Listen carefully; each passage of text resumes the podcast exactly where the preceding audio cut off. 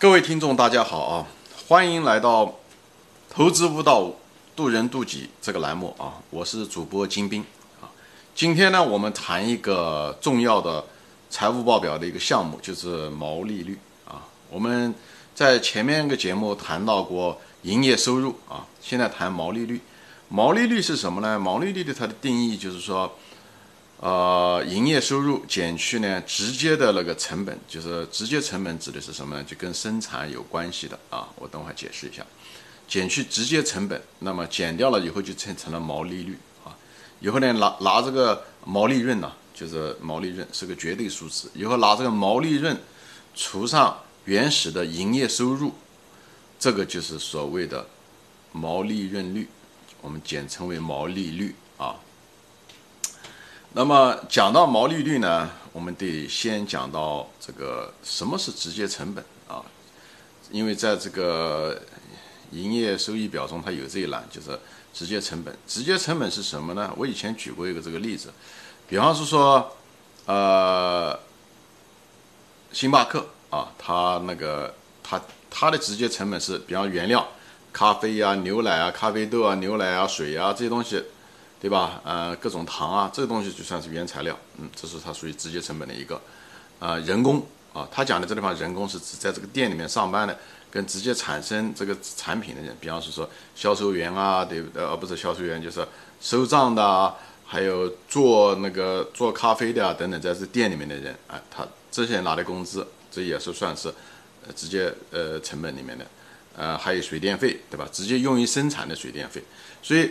呃，比方说说前面讲的就是工资啊，这些工资讲的是直接生产人员的工资啊。如果是总部的那些什么律师啊、会计啊、啊，就是 CEO 啊那些人的工资不算在直接成本里面，因为它是间接成本啊，呃，不算在直接成本里面。呃，那么那个水电费这些东西也是，水电费就是店里面的水电费啊。如果是呃那个。公司的那个总部用的水电跟这没关系，那那些东西都是属于那个后面是要说的，就是管理费啊，嗯，就是管理费，所以这个地方呃用的啊，比方说说还有就是店里面的租金啊，这个租金可以算是直接费用啊，直接费用，还有一些比方说说这些呃咖啡机啊、搅拌机啊这些啊呃这些东西，哎，这个东西的折旧它算是直接费用，直接等等。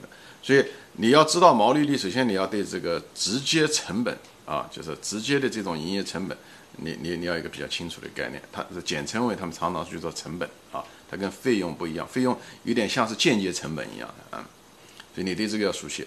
所以说，嗯，每个企业它在这个方面的构成是不一样的，但是呢，在一个行业中的时候，他们还是挺类似类似的啊，这方面挺类似的。所以呢，不管怎么说。就是当我们在比较一个毛利润率的时候，我们一般比较的时候，就是因为比较毛利润率嘛，因为每个企业的毛利润不一样，你只能拿毛利润除上总共的营业收入，给你一个百分比，百分比才能在不同的工业中，呃，不同的那个企业中相比较，对吧？呃，当我们比较毛毛利润率，它反映的是什么呢？就反映的这个企业的直接的天然的。竞争优势，我讲的天然的竞争优势是什么？基本上不大包括人的因素，不包括管理啊。它不讲不完全包括，它管理的因素少啊，因素少。它一般是这个企业天然的，比方说，嗯，沙特阿拉伯，对不对？它那个油就是很便宜，所以它的那个，呃，它那个油就是采油的成本就是很低，因为它很浅，所以它采出来很便宜，所以它的那个呃成本就低，它直接成本就是低。但是大家的油价都卖的都一样，所以它毛利润率就是高，它比一般的油商毛利润率就是高，就是这个道理啊。所以呢，毛利率是反映的是一个呃竞争力啊，一个企业的一个天然的竞争力。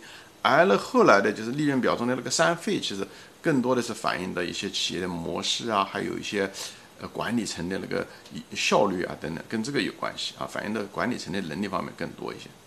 所以它这是第一层啊，就是讲到的，而且这个毛利润率，它呃，它反映的是竞争力，对不对？但是它你你得要在在进一步分析的时候，你得要分析的时候，它到底是成本导致的，还是提价造成的，对不对？因为毛利润率是二元函数啊，对不对？它是一个是营业收入，对不对？另外一个函数就是成本啊，所以呢，到底是呃营业收入，它像呃不是讲营业收入，就像它的那个价格吧，对不对？它价格能高，它有提价权，那么它会导致毛利润宽，对不对？还有一种就是它我成本低，也可以保利润毛利润宽，这两个都是可以的。到底是价格驱动的还是那个成本驱动的？啊，这个也很重要，因为这两个有差别。你成本驱动的相对来讲比较消极一点，质量比较差一点。因为成本驱动你降低，你只能降低到一定的程度，你就没办法降低了。但是它提价，它可以一直提价上去，对不对？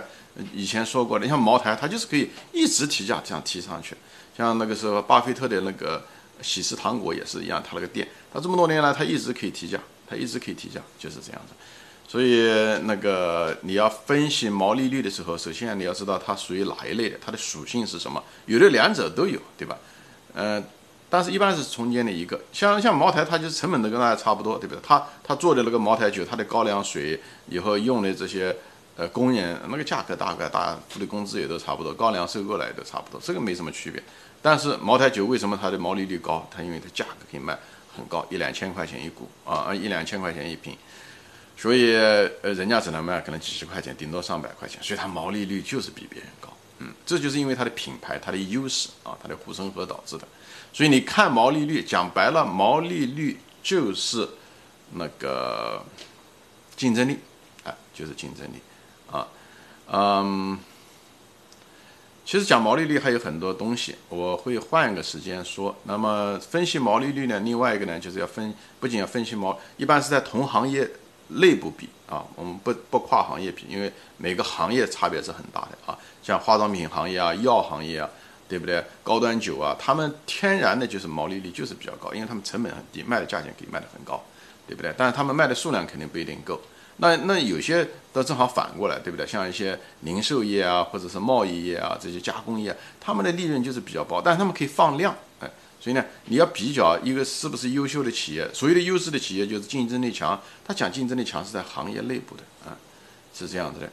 当然，嗯，所以比较的时候就一定要在行业内比较毛利润率才有意义啊，不要跨行业比。跨行业比用净资产收益率啊，那个更为复杂一点的那种呃指指标来判断。